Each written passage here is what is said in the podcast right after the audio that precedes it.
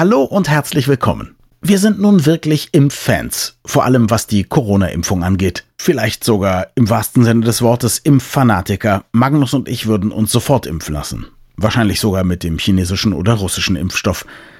Und trotzdem, manchmal muss man Dinge kritisieren. Zumal wenn man sie selber erlebt hat. Und Magnus hatte beim Impfen seiner Tante mehr als ein unangenehmes Erlebnis. Also darf auch er diesmal ein bisschen schimpfen. Viel Spaß. Das Gehirn und der Finger. Was in unseren Köpfen und Körpern so vor sich geht. Ein Podcast mit Dr. Magnus Heyer und Daniel Finger. Magnus, wir müssen vielleicht zwei Dinge am Anfang klären. Das erste ist, warum ist das hier nicht ein Corona-Spezial, sondern eine reguläre Folge? Weil wir es einfach aufgegeben haben, regelmäßig kleine Updates zu machen. Zum einen und zum zweiten, weil du in dieser Woche gerade erst ein ganz persönliches Corona-Erlebnis hattest.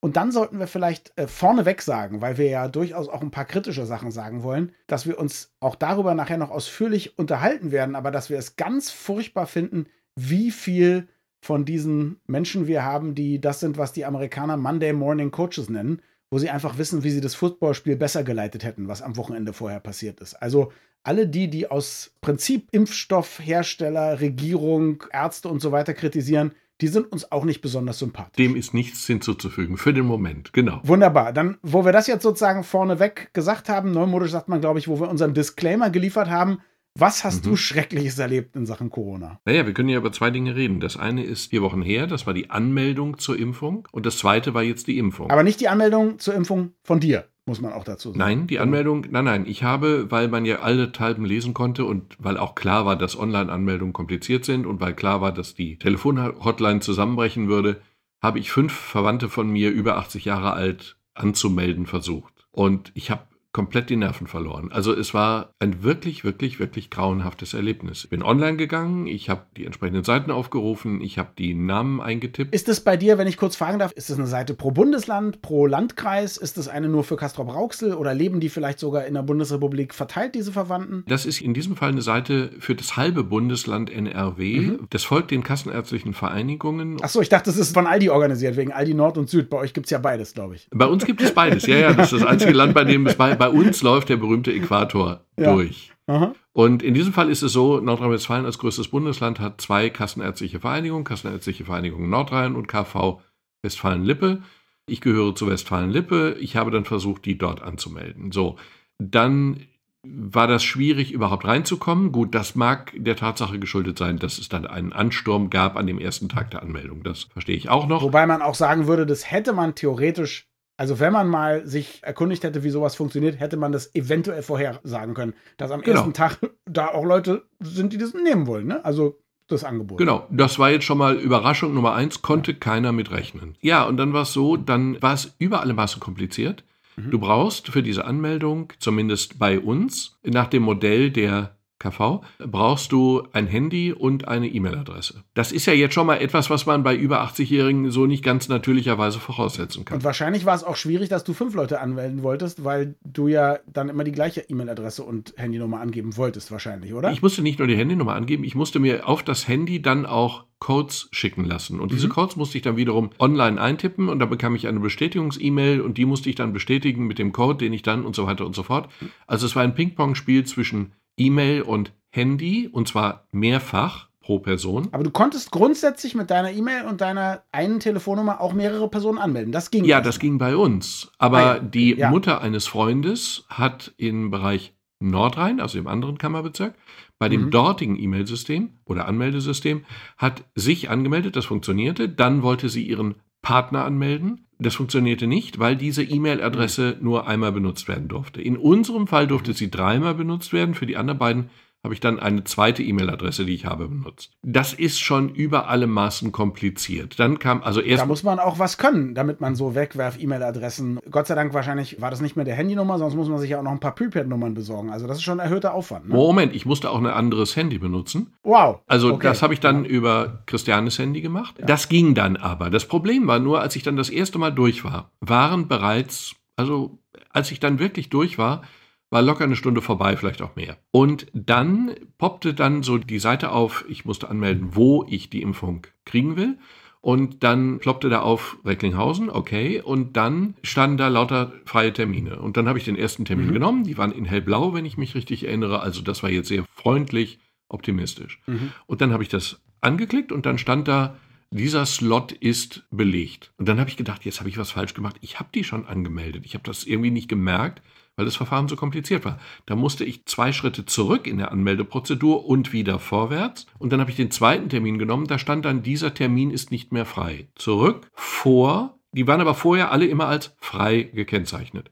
Der dritte mhm. Termin, dieser Slot ist belegt. Der vierte Termin, dieser Termin ist nicht mehr frei. Dann habe ich gedacht, vielleicht liegt es doch nicht an mir. Und dann bin ich vier Wochen später gegangen, also zu einem ganz späten Termin. Und dann stellte sich raus, der war frei. Den hätte ich haben mhm. können. Mhm.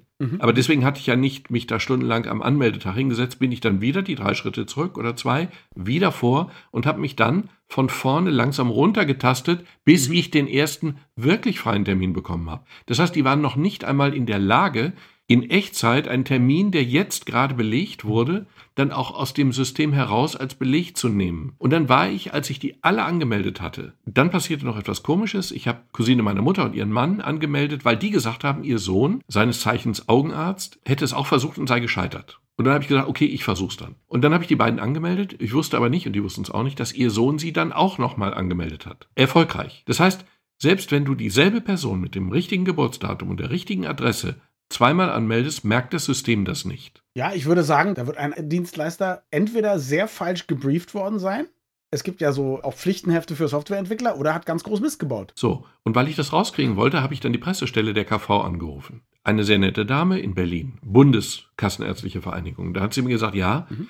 es gab Probleme, das wissen wir, und das ist auch über alle Maßen bedauerlich, nur dafür können wir nichts, denn wir haben ein System, unser System funktioniert, aber nur vier Bundesländer, also nur vier von 16 oder eben 17, weil Nordrhein-Westfalen geteilt ist, Bundesländern hat unser System benutzt. Dann haben wir gemeinsam launig über den Föderalismus geschimpft und über diese Provinzfürsten, die dann glauben, sie könnten es besser.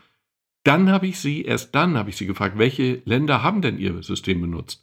Und dann stellte sich raus, unser Land hat ihr System benutzt. Das war natürlich ein Tiefschlag, weil genau das, was wir vorher besprochen hatten. Wirklich? Ja, ja, ja, ja. ja genau toll. das, was ja, wir vorher besprochen ja hatten, war in ihrem hauseigenen System schiefgegangen. Dann habe ich noch mit jemandem gesprochen, der zentral bei der Programmierung beschäftigt war.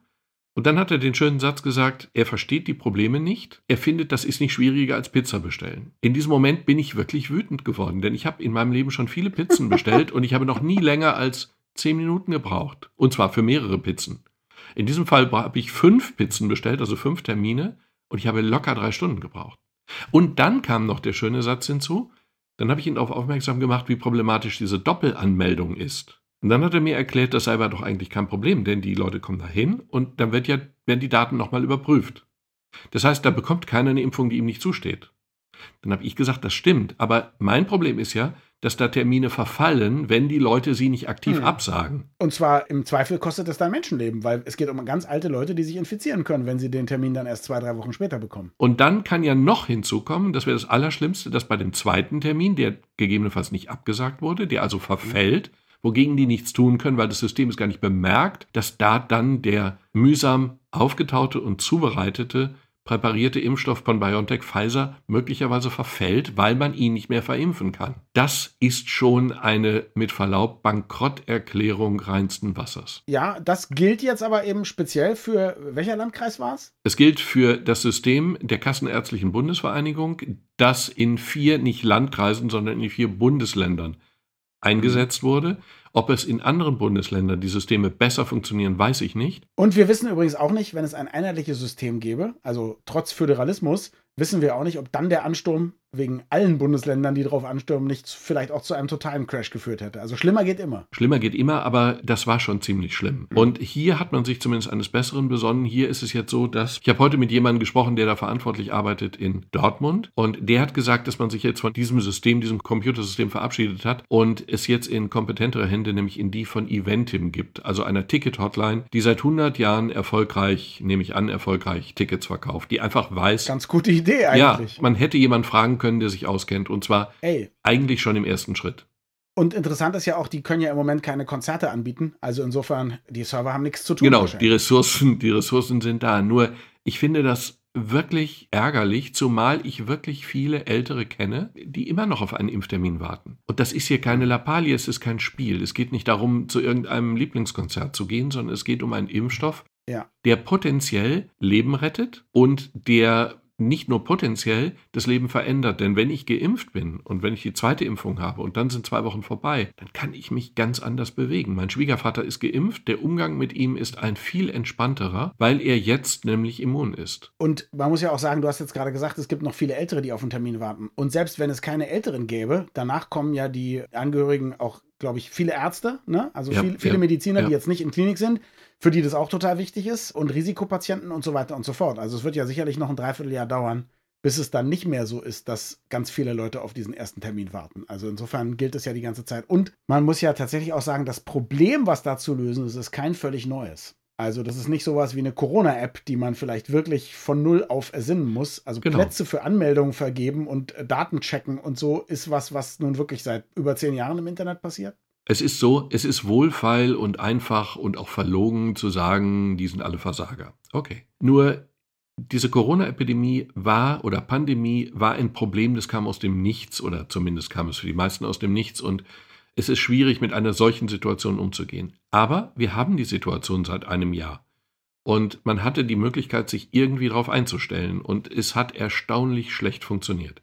Diese Anmeldung ist eine peinliche Katastrophe. Und dass jemand sagt, das sei auch nicht schwieriger als Pizza bestellen, spricht eigentlich dafür, dass er überhaupt keine Vorstellung davon hat, wie Leute funktionieren, die eben zufällig keine Programmierer sind. Mhm. Also so eine Sache muss doch, die muss doch dann mal ausprobiert werden von Leuten, die sich in einen über 80-Jährigen hineinversetzen können oder gar, ganz extrem, von einem über 80-Jährigen, nicht Computer-Nerd ausprobiert werden, dann merkt man doch, dass es nicht funktioniert. Also das hätte man im Vorfeld wirklich merken müssen. Und diese verunsicherten oder gar verbitterten Älteren, das ist nicht verzeihlich. Magnus, jetzt ist alles relativ und deswegen lass uns ganz kurz nach Brasilien schauen, wo es viel schlimmer ist, gerade auch für die alten Leute. Ich habe gedacht, ich höre nicht richtig, als ich, ich glaube, auf Spiegel Online gelesen habe, dass in Brasilien die Brasilianer filmen wohl sehr viel und haben auch gefilmt, wie ihre älteren Verwandten geimpft mhm. werden. Und dann haben sich die Videos nochmal angeguckt und haben gesehen, dass die Spritze gar nicht gedrückt wurde, dass da vielleicht auch gar keine Flüssigkeit in der Spritze war, sondern dass man die alten Leute einfach nur gepiekst hat, um für die dortige Regierung als Propaganda zu sagen, wir haben die jetzt geimpft. Mit unübersehbaren sehr vermutlich extrem fatalen Folgen. Die Folgen sind ja sehr schlimm. Deswegen erstens, die Leute sind nicht geimpft und zweitens, was die Sache noch schlimmer macht, sie glauben, sie wären es. Mhm. Jemand, der glaubt, er wäre geimpft, der verhält sich dann nach einer gewissen Zeit natürlich so, als wäre er auf der sicheren Seite. Und das führt dann ja wiederum fatalerweise möglicherweise dazu, dass er sich infiziert oder dass er andere infiziert oder beides. Und das ist natürlich, es fehlen einem einfach die Worte. Komplett. Selbst mir fehlen die Worte. Demgegenüber ist dann die Anmeldung in Nordrhein-Westfalen fast schon ein Klacks. Nein, ja. ist, nein, nein, sie ist, nein, sie ist trotzdem kein Klacks. Sie ist ein empörendes Versagen. Sie ist kein Klacks. Und das ist ja auch nicht nur die Anmeldung in Nordrhein-Westfalen. Das lief ja bundesweit komplett aus dem Ruder. Also das ist kein NRW-Problem, das ist ein Deutschland-Problem. Mhm. Und dass sich andere darüber lustig machen, klingt jetzt so ein bisschen, es gibt ja so ein paar, so, wie soll ich sagen, so, so Weltverbesserer, die sagen, ha, endlich ist Deutschland mal kein Vorbild und zeigt sich schwächlich, aber das hätte ich gerne woanders. Ich würde einfach sagen, so schlimm wie das jetzt ist, ist es so, man weiß, wer tatsächlich geimpft ist. Also das Problem ja. haben wir zumindest nicht. Niemand wird betrogen. Es ist eine Sache, Robert Heinlein, der Schriftsteller, hat mal gesagt, wenn man etwas zufriedenstellend mit Dummheit erklären kann, dann soll man nicht an das Böse glauben, was dahinter steckt. Ja, ich glaube, in diesem Fall ist das tatsächlich ja. so, anders als in Brasilien. Und es besteht ja die Hoffnung, dass über Eventim oder was auch immer, manche bessern auch vielleicht einfach ihre Software nach, dass wir das in wenigen Wochen in den Griff kriegen. Also das wollte ich sagen. Insofern ist das schon ein qualitativer Unterschied. Das ne? glaube ich auch und das wird, mhm. das muss so sein und das wird auch so sein, denn das sehen die Verantwortlichen ja auch, dass es nicht funktioniert. Aber es funktioniert da eben auf mehreren Ebenen nicht und das ist das mhm. Problem. Was würdest du machen, wärst du jetzt in Brasilien mit deiner Tante? Verzweifeln? Auswandern? Ja, ich würde einfach die Nerven verlieren und ich würde ein Impfstoffdepot ausrauben. Also das wäre okay. ja hm. eine quasi Robin Hood-artige Aktion zugunsten der Armen. Ich weiß ja gar nicht, ob da ausreichend Impfstoff vorhanden ist, aber Leute zu missbrauchen als Propagandamittel, um zu demonstrieren, wie gut man ist, ist natürlich unfassbar. Magnus, äh, jetzt haben wir so viel über die Anmeldung gequatscht. Wie war denn dann eigentlich die Impfung selbst? Ja, ich war vor zwei Tagen mit meiner Tante bei der Impfung. Und auch das verstehe ich wirklich gar nicht. Einen Tag später war mein Cousin mit seiner Mutter bei der Impfung. Ich habe ihn gebeten, einen Fitness-Tracker anzustellen, um festzustellen, wie viele Meter die gelaufen sind. Und der Fitness-Tracker mhm. zeigte 700 Meter. Das ist für Leute über 80, über 90 schon eine gewisse Strecke. Du musst dir vorstellen. Das dass, ist wirklich Fitness. Ja, das ist Fitness im engeren Sinne. Du musst dir vorstellen, es ist wie am Flughafen. Du kommst rein, erster Haltepunkt, du wartest zehn Minuten, dann kommt der erste Punkt, so ein erhöhter Tresen oder so, und dann prüft man dann Personalausweis. Bist du über 80 und bist du wirklich der, der du zu sein vorgibst und bist du gemeldet? Ja. Dann gehst du weiter. Vorher musst du dir die Hände desinfizieren. Dann kommst du in Halle 2. Dann wird kontrolliert, ob dein Personalausweis und deine Versichertenkarte. Dann kommst du in Halle 3, bitte desinfizieren Sie sich die Hände. Dort bekommst du Unterlagen, bekommst ein paar Worte dazu, da musst du die Unterlagen in einer Art Wahlkabine ausfüllen. Dann gehst du in Halle 4, bitte desinfizieren. Wirklich, du musst dir in jeder Halle mhm. die Hände desinfizieren. Am Ende hast du keine Haut mehr. Da kannst du den Impfstoff auf die Hände träufeln, weil der dann subkutan deswegen schon subkutan ist, was er nicht ist, er muss intramuskulär. Der ist schon subkutan, weil gar keine Haut mehr da ist. Dann kommt eine Halle wo eine Ärztin dich darüber aufklärt, dass du an der Einstichstelle irgendwie Reaktionen haben kannst. Und dann kommt die eigentliche Impfung. Und dann kommt an Wartepunkt 6, musst du dann eine halbe Stunde warten, dass du nicht. Eine allergische Reaktion oder einen anaphylaktischen Schock hast. Und dann am Ausgang dieser Halle bekommst du nochmal Papiere, tauschst du nochmal Papiere, die werden dann mechanisch kopiert, wie auch immer. Es gibt zwei Kritikpunkte, die ich einfach nicht verstehe. Ich muss sagen, dass das Personal ausgesprochen freundlich war, mhm. ausnahmslos ausgesprochen freundlich. Was ich nicht verstehe ist, wieso müssen die Leute wie beim Flughafen von Punkt 1, 2, 3, 4, 5, 6, das mhm. leuchtet mir nicht ein. Man hätte mit exakt dem gleichen Aufwand 100 oder auch 500 kleine Kabinen machen können und dann setzt du jemanden in die Kabine und dann kommen eben die entsprechenden mhm. Leute zu ihm und machen das. Das ist 80 oder 90-Jährigen gegenüber auch vielleicht angemessener. Im Restaurant gehe ich auch nicht, wenn ich Getränke bestelle an eine Bar und wenn ich Essen bestelle an einen anderen Punkt und dann werde ich an einen Tisch gesetzt und beim Nachtisch muss ich mich mhm. wieder an einen anderen Tisch setzen. Also ich bin das Zentrum des Services. Das hätte hier auch so sein können. Finde ich. Und es leuchtet mir auch nicht ein. Und die, denen ich Termine gemacht habe, die waren ja jetzt alle da, die haben das alle als unangenehm bis Zumutung empfunden. Und dann am Ende sitzt du mit anderen Leuten relativ eng zusammen in einem wiederum Zelt, das gibt ja verschiedene Möglichkeiten, was vermutlich ausreichend belüftet ist, aber du sitzt auf engem Raum zusammen mit Leuten und wartest eine halbe Stunde ab. Okay, das ist ja im Prinzip logisch, nur die Infektionsgefahr da halte ich für relativ groß. Das sind ja alles noch ungeimpfte Personen, also beziehungsweise seit fünf Minuten geimpfte Personen. Ich könnte mir locker vorstellen, dass das irgendwann plötzlich zu einem Hotspot wird und dann wundern wir uns, obwohl wir uns nicht mhm. hätten wundern müssen. Und wenn du diesen 700 Meter Parcours, der vielleicht ich weiß nicht, wie zuverlässig das Messgerät war von meinem Cousin. Aber wenn du diesen 700 Meter Parcours vorbei an den vielen anderen Leuten und dir fällt dann ein, die Bilder aus Israel, wo du mit dem Auto auf einen großen Parkplatz fährst und dann machen die das, du bleibst im Auto sitzen und die Betreuenden besprechen die Punkte mit dir ins Auto hinein und spritzen dir die Impfung ins Auto hinein, dann leuchtet mir überhaupt nicht ein, warum wir das so schwierig, so anstrengend und so potenziell infektiös machen müssen. Weißt du, wie zuverlässig das Gerät deines, was war es, Neffen ist? Nein, das weiß ich nicht. Ich kann es dir sagen. Zuverlässiger als die Software der Kassenärztlichen Bundesvereinigung. Lass uns über eine andere Meldung sprechen. Ich habe gelesen, ich weiß nicht, ob das an manchen Orten so ist oder so, aber dass der AstraZeneca-Impfstoff zum Teil da ist, beschafft ist und Leute den nicht wollen, weil sie sagen, der ist nicht ganz so gut wie andere Impfstoffe. Ich kann mir das gar nicht so richtig vorstellen, aber vielleicht ist es ja so, weil äh, die Leute, die sagen würden, ach, ich nehme jeden Impfstoff, also wie wir zum mhm. Beispiel, sind ja noch gar nicht berechtigt, irgendwelche zu kriegen. Weißt du das genauer? Naja, das ist ja jetzt eine ganz blöde Gemengelage. Es ist so, dass angeblich zweieinhalb Millionen Dosen allgemein, jetzt nicht AstraZeneca, sondern überhaupt zweieinhalb mhm. Millionen Dosen Impfstoff lagern. Das erklärt sich zum Teil daraus, und das ist dann auch verständlich, dass wir ja zwei Dosen der Impfstoffe brauchen. Nicht bei dem neuesten von Johnson Johnson, aber bei den anderen braucht man zwei Dosen. Und nun kann man ja argumentieren, dass man die zweite Dosis zurücklegt für vier Wochen, damit man sie hat, wenn man sie braucht. Es gibt auch den anderen Weg, dass man sagt, wir verimpfen diese Dosis, weil wir uns darauf mhm. verlassen, dass neue Dosen dazukommen. Beides kann man begründen. Beides ist vielleicht richtig oder falsch, aber nicht absurd. Mhm. Das heißt, diese zweieinhalb Millionen Dosen, von denen ich gelesen habe, sind nicht per se ein Armutszeugnis. Allerdings habe ich gelesen, dass anderthalb Millionen AstraZeneca-Dosen mittlerweile irgendwo rumliegen. Und das ist auch eine schwierige Gemengelage, denn AstraZeneca ist ja nur zugelassen bis 65.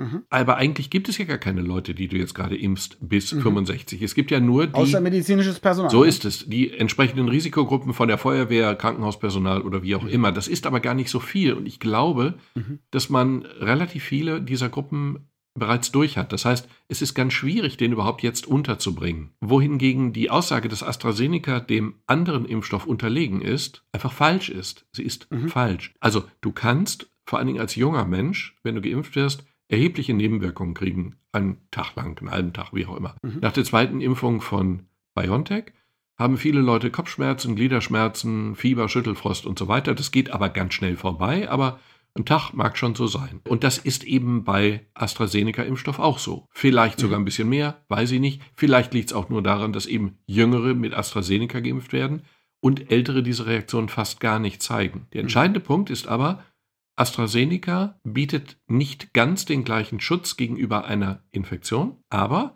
den exakt gleichen, nämlich fast hundertprozentigen Schutz wie BioNTech auch gegenüber einem schweren Verlauf der Infektion. Also wenn du geimpft bist, wirst du nach menschlichem Ermessen nicht mehr so krank, dass du ins Krankenhaus musst oder an die Beatmungsmaschine oder auf den Friedhof. Und ich, ich habe sogar eine andere kleine Studie gelesen, wo das sogar so war, dass die Nebenwirkungen bei AstraZeneca, wenn man die hm. Nebenwirkungen bei der zweiten Impfung vergleicht, sogar geringer waren als okay. bei dem BioNTech-Pfizer-Impfstoff. Also da scheint es einfach weiß ich nicht, vielleicht ist es ein bisschen Zufall oder man weiß es noch nicht genau. Genau. Und ich habe auch gelesen, dass eben gerade nach der ersten Impfung der Schutz schon sehr, sehr gut sein soll, gerade bei jüngeren Personengruppen. Mhm. Also speziell bei Astra. Das haben die Engländer ja auf die Spitze getrieben und gesagt, wir impfen tatsächlich Leute überhaupt nicht im Zwei-Wochen-Rhythmus. Wir haben nicht genug Impfstoff. Wir impfen erstmal ganz, ganz viele durch mit einer Impfung. Mhm. Eben schon, um die erste Immunantwort zu haben. Und das andere kommt dann irgendwann später, obwohl es gar nicht empfohlen wird. Ne? Genau. Und in England ignorieren die auch komplett diese Alterseinschränkung über 65. Ich habe Freunde in mhm. ah, ja. Canterbury und die sind beide geimpft. Und einer von denen ist eben über 80 und seine Frau aber ausdrücklich nicht annähernd.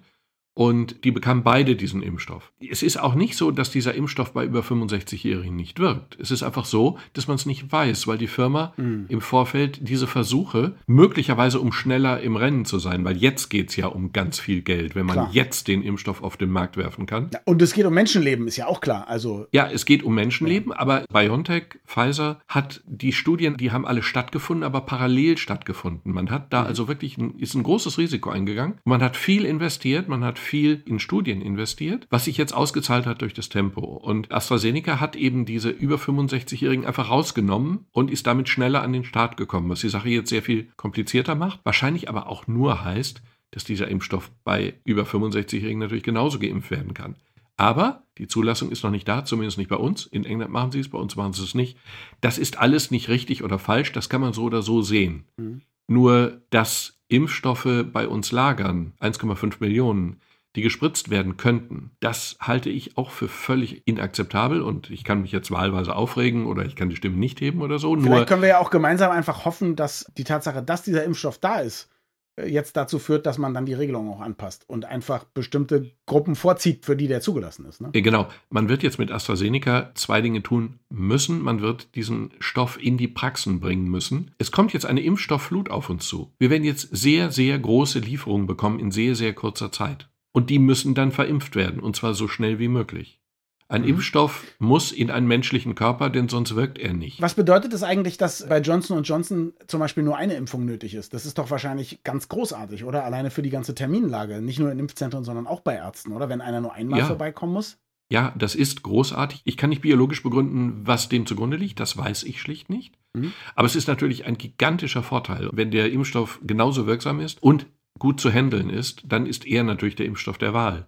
Natürlich ist es überaus praktisch, wenn ich nur einmal impfen muss und dann den vollen Schutz habe. Was man jetzt in der Presse lesen kann, diese große mhm. Zahl von Terminen, die abgesagt werden, wo dann immer gesagt wird, das hängt vor allen Dingen damit zusammen, dass die den Astra-Impfstoff nicht haben wollen. Das ist zum Teil zumindest falsch, weil es zum Teil einfach so ist, dass ganze Arztpraxen oder Krankenhausstationen oder Pflegedienstgruppen einen Riesentermin bekommen die aber nicht als Ganzgruppe dahin gehen wollen, weil wenn die tatsächlich ausfallen, einen Tag oder zwei Tage durch mhm. die Impfung, dann ist es schon sehr schön, wenn vielleicht nur ein Drittel der Firma ausfällt und nicht 100 Prozent. Klar. Bei Pflegediensten, bei Arztpraxen, das, das geht einfach nicht. Und insofern ist es eigentlich total logisch, Und wiederum ein, nur eine Frage der Logistik und nicht des bösen Menschenwillens, der da unter Umständen den zweitbesten Impfstoff verweigert, der gar nicht der zweitbeste ist. Also ich muss auch sagen, da hat sich, haben sich viele Kolleginnen und Kollegen von mir in den letzten Wochen und Monaten nicht mit Ruhm bekleckert bei der Berichterstattung über nee. diese Zahlen. Und das würde ich auch sagen, du und ich, wir konsumieren ja, glaube ich, auch sehr viele von diesen Nachrichten online ja. mittlerweile.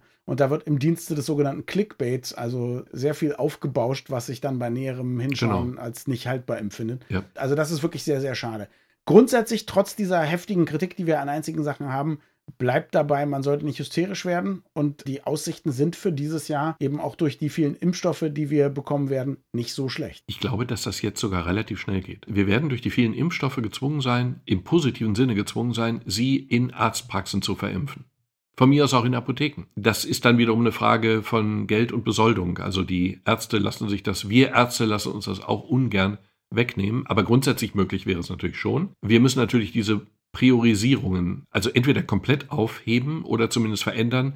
Es müssen jetzt eben große Gruppen von Menschen geimpft werden in kurzer Zeit. Der Impfstoff muss unter die Haut, also so schnell wie möglich. Weil es geht nicht, dass 1,5 Millionen Impfstoffe, die man jetzt benutzen könnte, in Kühlschränken liegen, weil das Menschenleben kostet. Und zwar viele. Also lass uns einfach mit dem großen Viktor von Bülow alias Loriot schließen, der gesagt hat, das Beste sitzt unter der Haut.